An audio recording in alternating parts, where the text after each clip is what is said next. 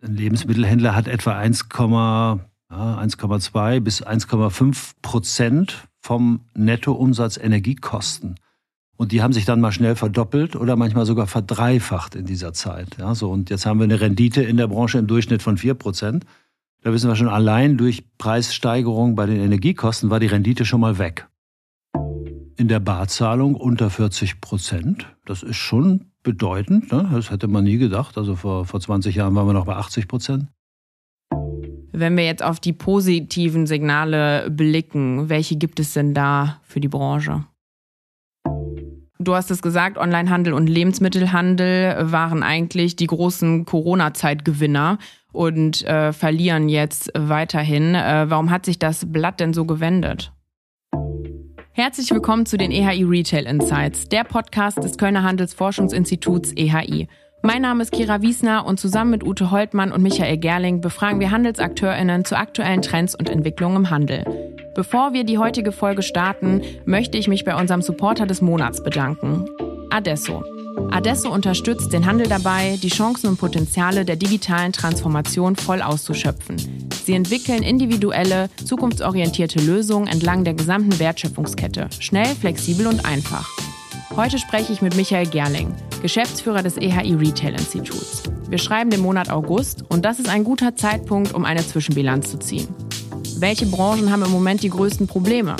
Verliert der Onlinehandel weiter Marktanteile? Und wie sehen die positiven Signale für die Branche aus? Diese und weitere Fragen beschäftigen den Handel jeden Tag und daher freue ich mich heute, eine aktuelle Einschätzung von Michael zu bekommen.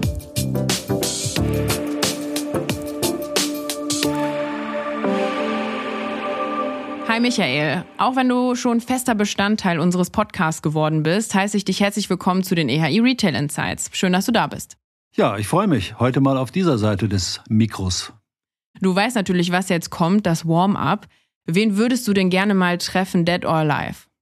Also Sam Walton wäre einer ähm, super Typ. Äh, hab seine Biografie gelesen vor ganz vielen Jahren, Anfang der 90er, wo er schildert, wie das Unternehmen Walmart aufgebaut äh, wurde und äh, wirklich sehr, sehr inspirierend und den hätte ich gerne mal kennengelernt.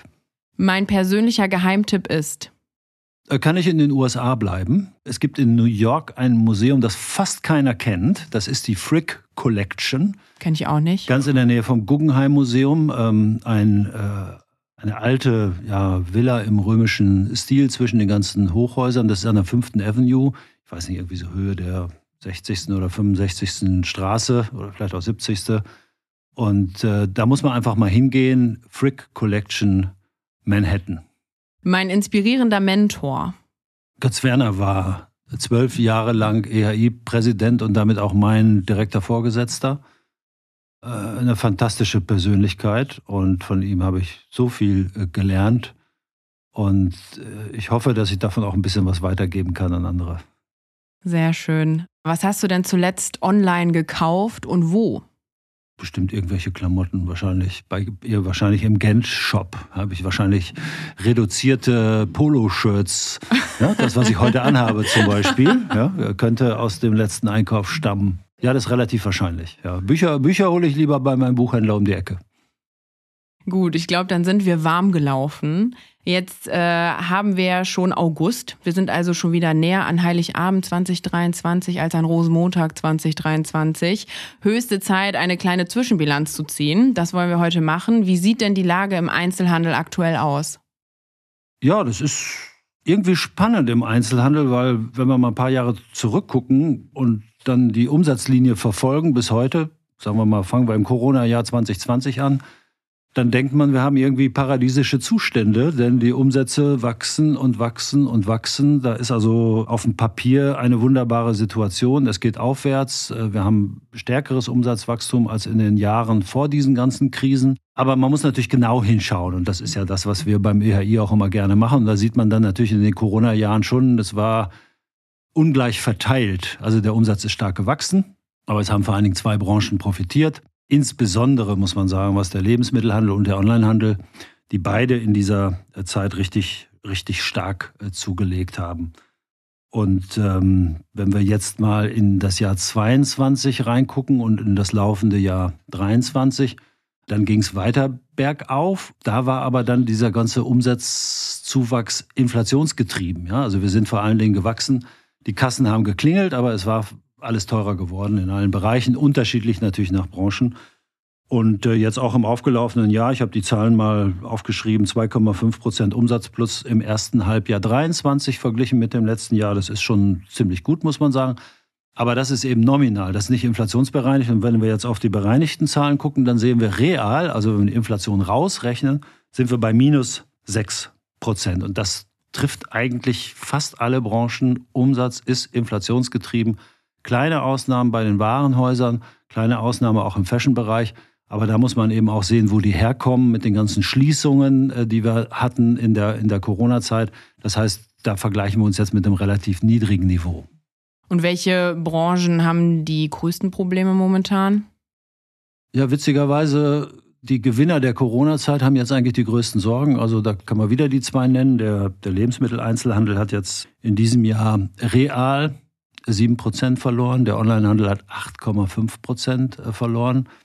Im Lebensmittelhandel muss man noch ein bisschen genauer hingucken. Da ist es dann sehr unterschiedlich bei den Betriebstypen. Also hier hat vor allen Dingen der Fachhandel, also die ganzen Biomärkte, ne, die, die, die Fachgeschäfte, Fleischereien und so, die haben sehr stark verloren, zweistellig, zweistellige Umsatzrückgänge real. Und äh, im Onlinehandel muss man sagen, diese 8,5 Prozent Minus im ersten Halbjahr jetzt sind auch untertrieben, denn äh, wir haben öfter schon darüber gesprochen. In der öffentlichen offiziellen Statistik ne, vom Statistischen Bundesamt wird ja dieser Omnichannel-Handel nicht richtig erfasst. Ne? Also die kriegen das irgendwie nicht hin. Also alles, was Mediamarkt an Umsatz macht, fließt da in die Statistik stationärer Handel. Auch der Online-Umsatz von Mediamarkt bei Ikea und bei Douglas und bei allen anderen ist das genauso. Und äh, da muss man jetzt sagen, gerade bei den stationären Händlern mit Online-Geschäft, ist der Onlinehandel noch stärker zurückgegangen als im Onlinehandel insgesamt. Ja, das heißt also, wir haben eigentlich sogar mehr Rückgang als 8,5 Prozent wahrscheinlich. Weil es nicht getrennt wird. Ja. ja, genau. Du hast es gesagt, Onlinehandel und Lebensmittelhandel waren eigentlich die großen Corona-Zeitgewinner und äh, verlieren jetzt weiterhin. Äh, warum hat sich das Blatt denn so gewendet?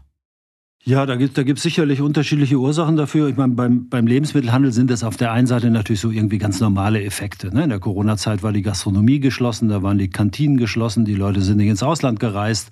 Also die konnten irgendwo fast nirgendwo Geld ausgeben, weil alle anderen Geschäfte auch geschlossen waren. Also ging alles in den Lebensmittelhandel. Hurra, tolle Zeiten, fantastisch, ne? also grandios. Klar, dann haben die Gastronomiebetriebe wieder geöffnet, die Leute sind wieder ins Ausland gereist, die Kantinen haben wieder geöffnet. Vielleicht nicht ganz in dem Umfang wegen Homeoffice, ne? ist ein bisschen weniger geworden. Das waren also zum einen definitiv normale Effekte nach Corona, die einfach zu erwarten waren. Da ist Umsatz weggegangen vom Lebensmitteleinzelhandel, der vorher in Massen in die Branche reingeflossen ist. Gleichzeitig haben wir aber auch Veränderungen im Verbraucherverhalten. Die Leute kaufen eigentlich anders. Ne? Es kam jetzt diese Kriegsunsicherheit, Energiepreise hoch. Was kommt auf uns zu? Sorgen bei den Menschen.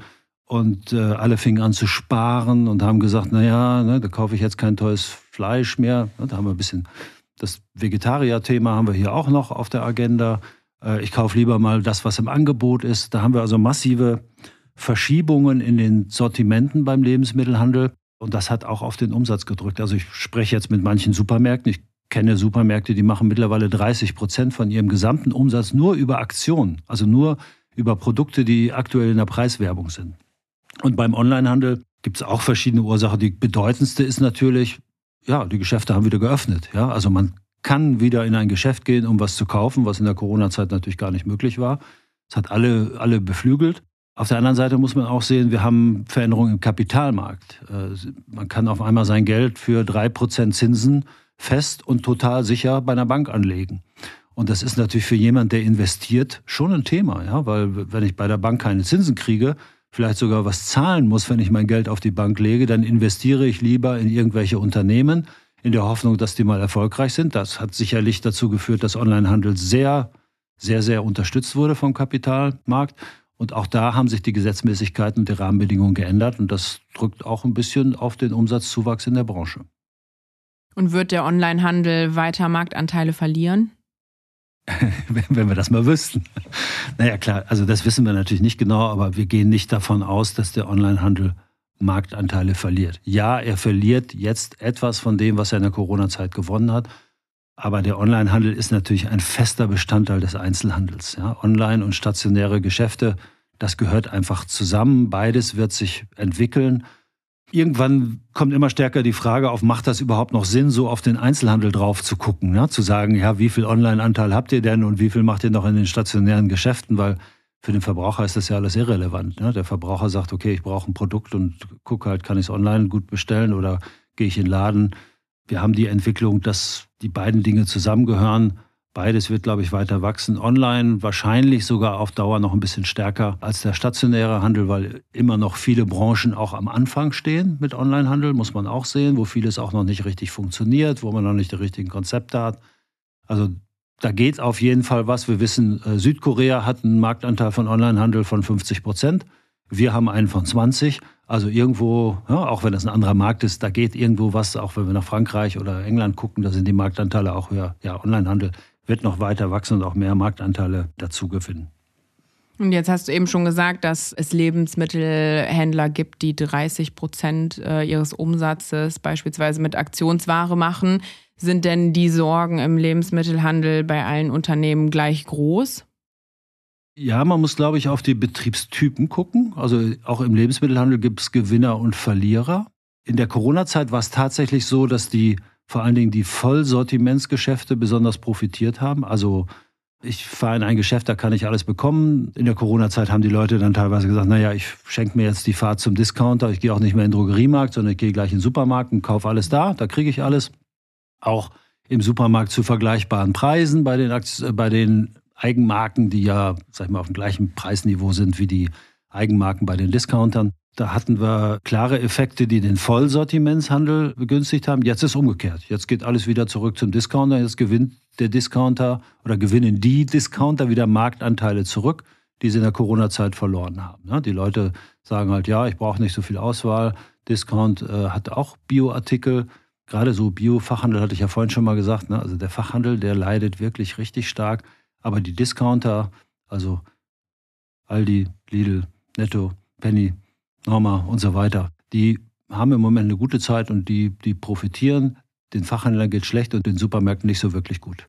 Ja, zumal das, ja, die Vollsortimentler hatten ja auch Produkte, die gar nicht mehr in anderen Läden zu kaufen waren, ne? wo die äh, anderen Läden zu hatten zu Corona-Zeiten. Das heißt, es war auch der einzige Ort, wo du diese Sachen teilweise bekommen konntest. Auch das muss man sagen, das ist in Deutschland ja auch recht großzügig äh, gehandhabt worden. Also es war in anderen Ländern teilweise so, dass man dann bei den, bei, ich sag mal, bei SB-Warenhäusern, bei den ganz großen Supermärkten, da wurden dann ja die Elektroabteilungen abgesperrt. Ne? Da kamen dann rot-weiße Bänder drum. Das hat man in Deutschland nicht gemacht. Ne? Da hat man das relativ liberal äh, gehandelt, was glaube ich auch gut war und vernünftig, weil die Menschen mussten ja auch versorgt werden.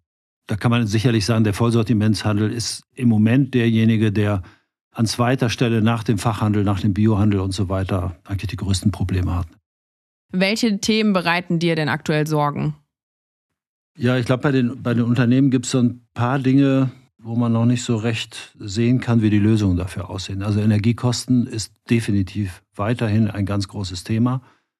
Wir sind natürlich weg von dem Peak, den wir im letzten Jahr ähm, im Spätsommer hatten, wo alle gedacht haben, oh Gott, ich kann mein Unternehmen gar nicht mehr weiterführen, weil ich die Energiekosten nicht mehr bezahlen kann. Im Freibad mussten wir kalt duschen. Ja, ja, und das war auch in der Situation angemessen. Da musste man einfach vorsichtig sein. Jetzt muss man sehen, bleiben wir mal bei dem Lebensmittelhandel.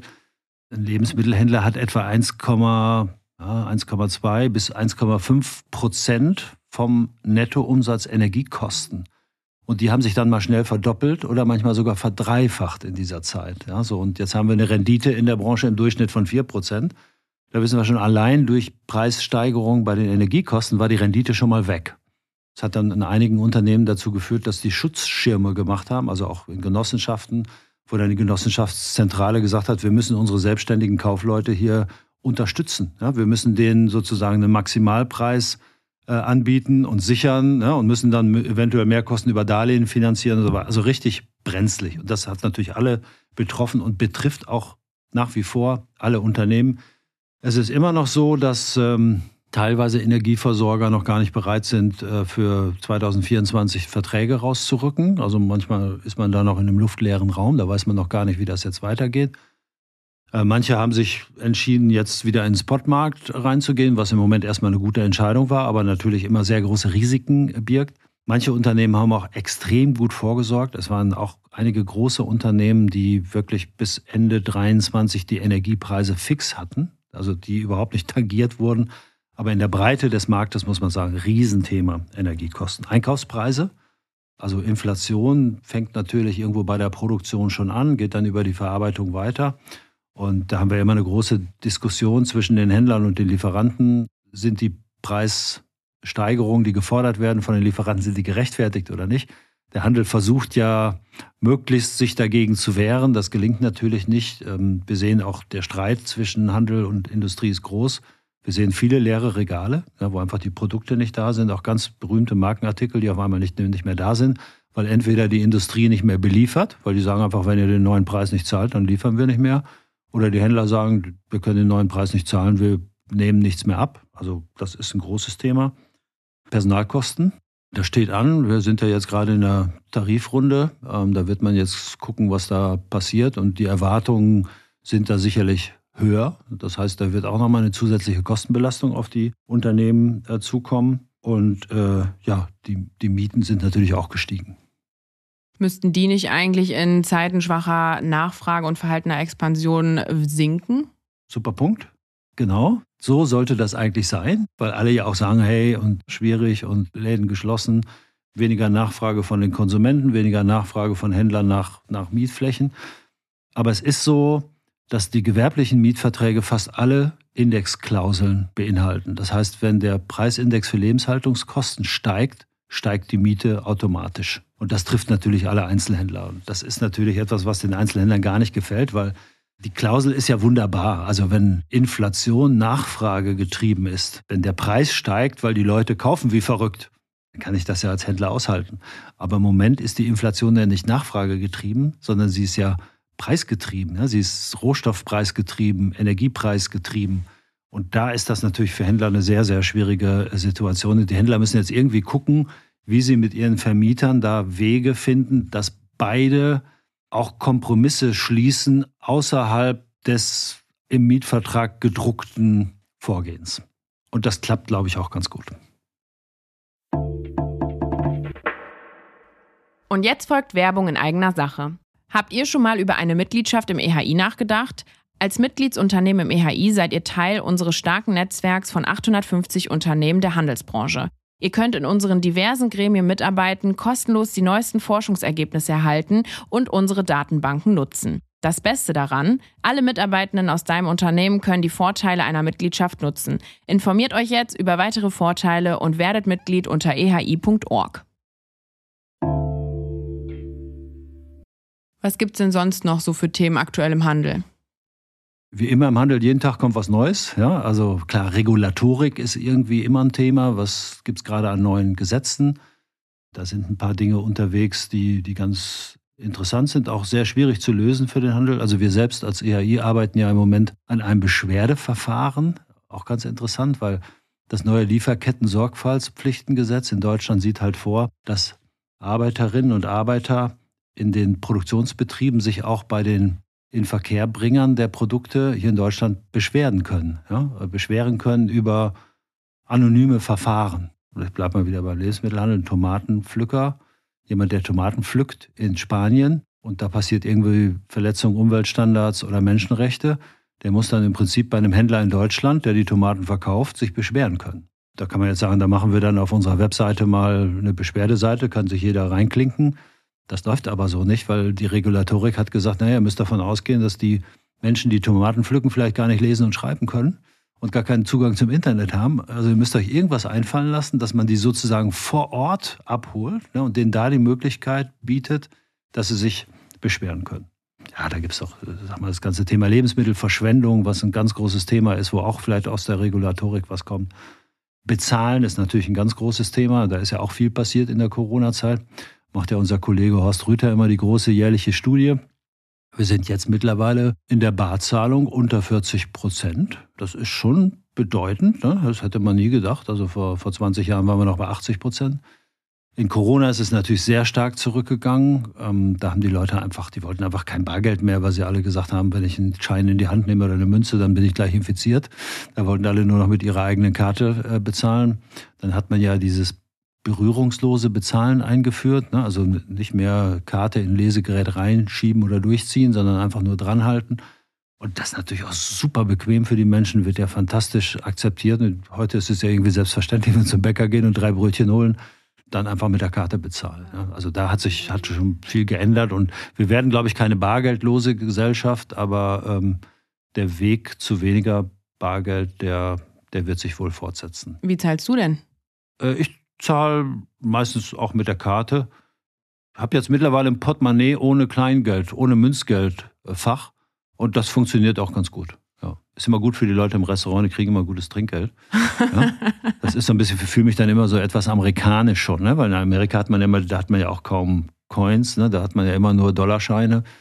Fänd's übrigens, ich fände es eigentlich toll, wenn es einen 1-Euro-Schein geben würde. Ja, finde ich auch nicht schlecht. 1-Euro-Schein, 2-Euro-Schein ja. und dann 5-Euro-Schein. Ja, ja. Und die ganzen Cents kommen einfach weg. Ja. Ja, und auch in der Werbung scheint sich eine große Trendwende anzudeuten. Reves letzter Handzettel äh, ist im Museum gelandet. Äh, andere Handelsunternehmen ziehen nach. Ist der gedruckte Prospekt denn ein Auslaufmodell?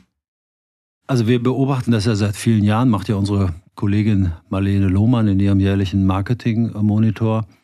Und sie stellt schon seit vielen Jahren fest, dass der Trend, Trend weggeht von gedruckter Werbung hin zu digitaler äh, Kommunikation.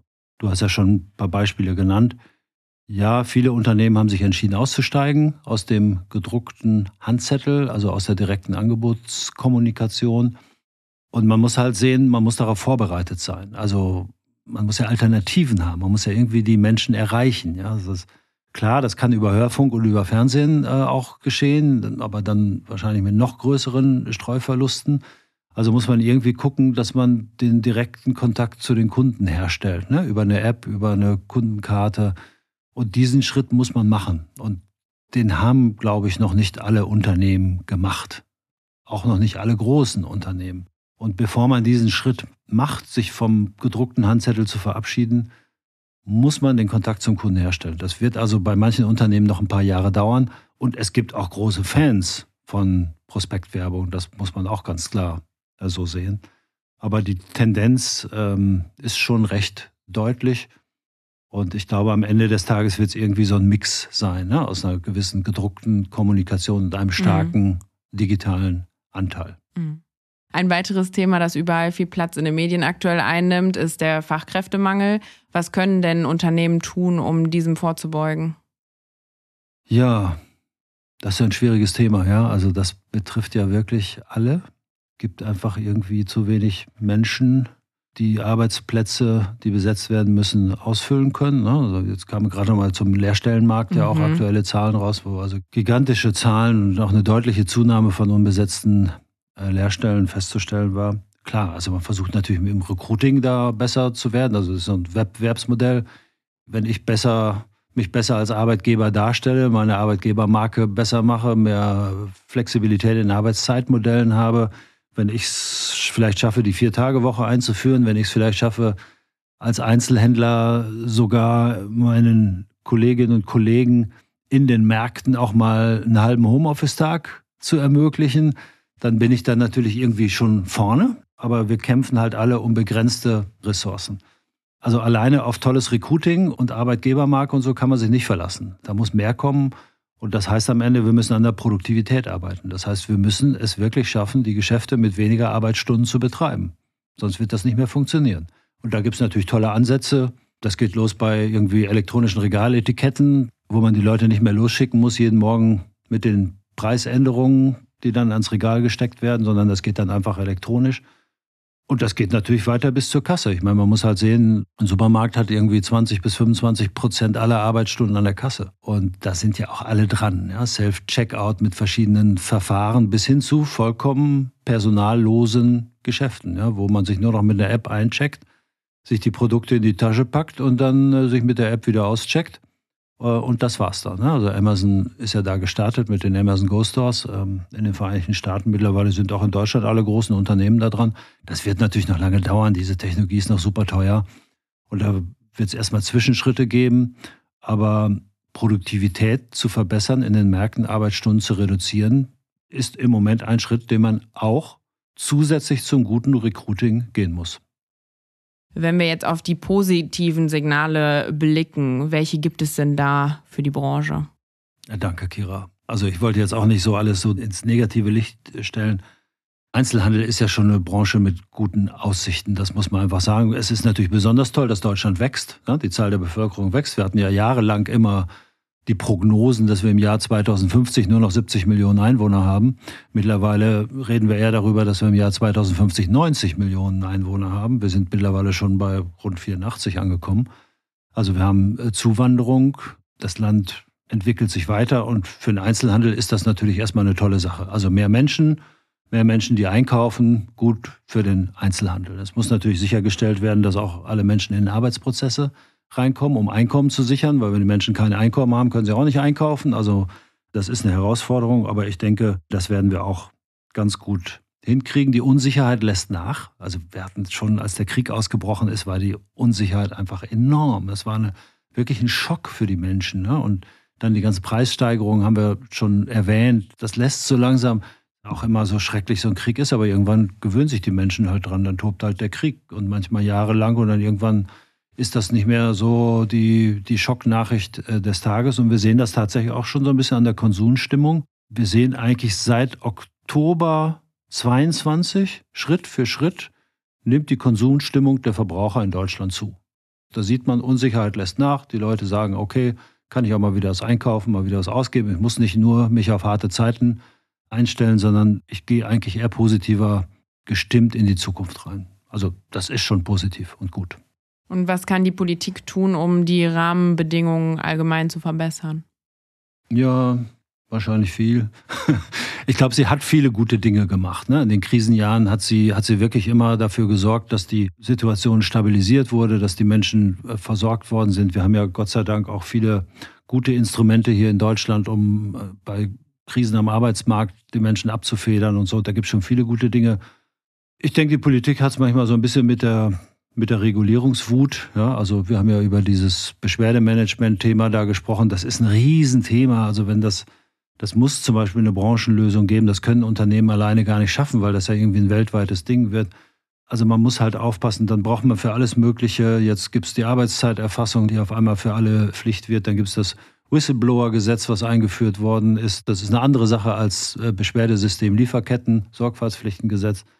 Also es gibt einfach so viele, so viele Dinge, die auf dem Tisch liegen, da könnte man manchmal ein bisschen weniger machen. Also es wäre schon ganz gut, auch mal zu sagen, vielleicht gibt es auch mal ein Gesetz, was man abschaffen kann und nicht immer nur neue erfinden. Mein persönlicher Wunsch wäre eigentlich, aber das, ich traue mich schon fast gar nicht, das zu sagen, aber ich verstehe es einfach nicht, dass in Deutschland am Sonntag die Geschäfte geschlossen sind. Das ist einfach, ähm, also ich kann das einfach in keiner Hinsicht nachvollziehen, ja, weil es laufen ja im Moment, also alle sagen, ja, und die Städte, wir müssen uns in die Städte kümmern, dann lassen wir Konzepte machen mit staatlichem Geld. Ne? Wie können wir die Städte verschönern und was können wir hier tun und da tun und mehr Leben in die Städte bringen? Wir haben tolle Städte. Klar, man kann immer verbessern, aber wir haben tolle Städte. Wir haben eine tolle Einzelhandelsstruktur, da ist was los. Aber an dem Tag, wo alle Menschen frei haben, schließen wir die Städte ab. Und das macht aus meiner Sicht überhaupt keinen Sinn. Aber auch dafür brauchen wir Fachkräfte. Ja, klar. Aber wenn wir effizient arbeiten, kriegen wir das hin es muss nicht jedes Geschäft am Sonntag öffnen, ja, aber ich meine, die Kölner Innenstadt an einem Sonntag abzuschließen, wo hier so viele internationale Besucher sind, die den Dom besichtigen und stehen vor den geschlossenen Geschäften und sagen, was ist denn hier los? Ja, wir haben ja mittlerweile hier, das ist ja eine absolute Alleinstellung mittlerweile, dass dieses Thema ein solch großes Tabuthema ist, das ist für mich vollkommen unverständlich. Wie sieht denn deine Prognose für die kommenden Monate oder vielleicht sogar für die kommenden Jahre aus? Ach, ich glaube, es sieht gut aus für den Einzelhandel. Ich sage immer, mit guten Geschäften machen wir auch in Zukunft noch gute Geschäfte. Ja, also man muss halt was tun. Ja, also man, man muss natürlich schon, der stationäre Handel, der muss sich schon überlegen, womit erzeuge ich Relevanz für die Kunden. Ja, weil ich kann ja überall im Internet alles kaufen. Also muss ich mir überlegen, wenn ich stationäre Geschäfte habe, was mache ich da besonders? Und das sieht man auch schon. Ne? Es wird halt investiert in Geschäfte, da entstehen mehr Erlebnisräume, da kommt Gastronomie hinzu. Da ist schon viel Bewegung. Der Einzelhandel hat ja immer gezeigt, äh, dass er sich verändern kann und das zeigt er im Moment auch wieder. Und deswegen können wir ganz gelassen in die Zukunft gucken. Deutschland ist gut aufgestellt. Wir sind schon sehr produktiv. Wir sind ja nicht umsonst eines der günstigsten Einkaufsländer äh, in ganz Europa. Und ähm, wir haben viele tolle Unternehmer und deswegen braucht man sich im Einzelhandel keine Sorgen zu machen. Es gibt viel zu tun und äh, können wir uns darauf freuen, dass wir da alle, auch wir hier im EHI, mitwirken können, die Zukunft für den Einzelhandel besser gemeinsam mit dem Handel zu gestalten. Ja, dann schauen wir mal, was die Zukunft so bringt. Äh, danke, Michael, für deine aktuelle Sicht auf den Handel. Wir hören dich im September wieder und ich denke, im Dezember hören wir beide uns dann nochmal zu einer Jahresbilanz. Mal sehen, was sich bis dahin dann schon so getan hat im Handel. Und ja, bis bald. Danke, Kira. Hat Spaß gemacht. Das war Folge 75 der EHE Retail Insights. Wenn euch die Folge gefallen hat, abonniert den Podcast und bewertet uns gerne. Am besten natürlich mit 5 Sternen. Ich freue mich auf die nächste Folge. Auf ganz bald.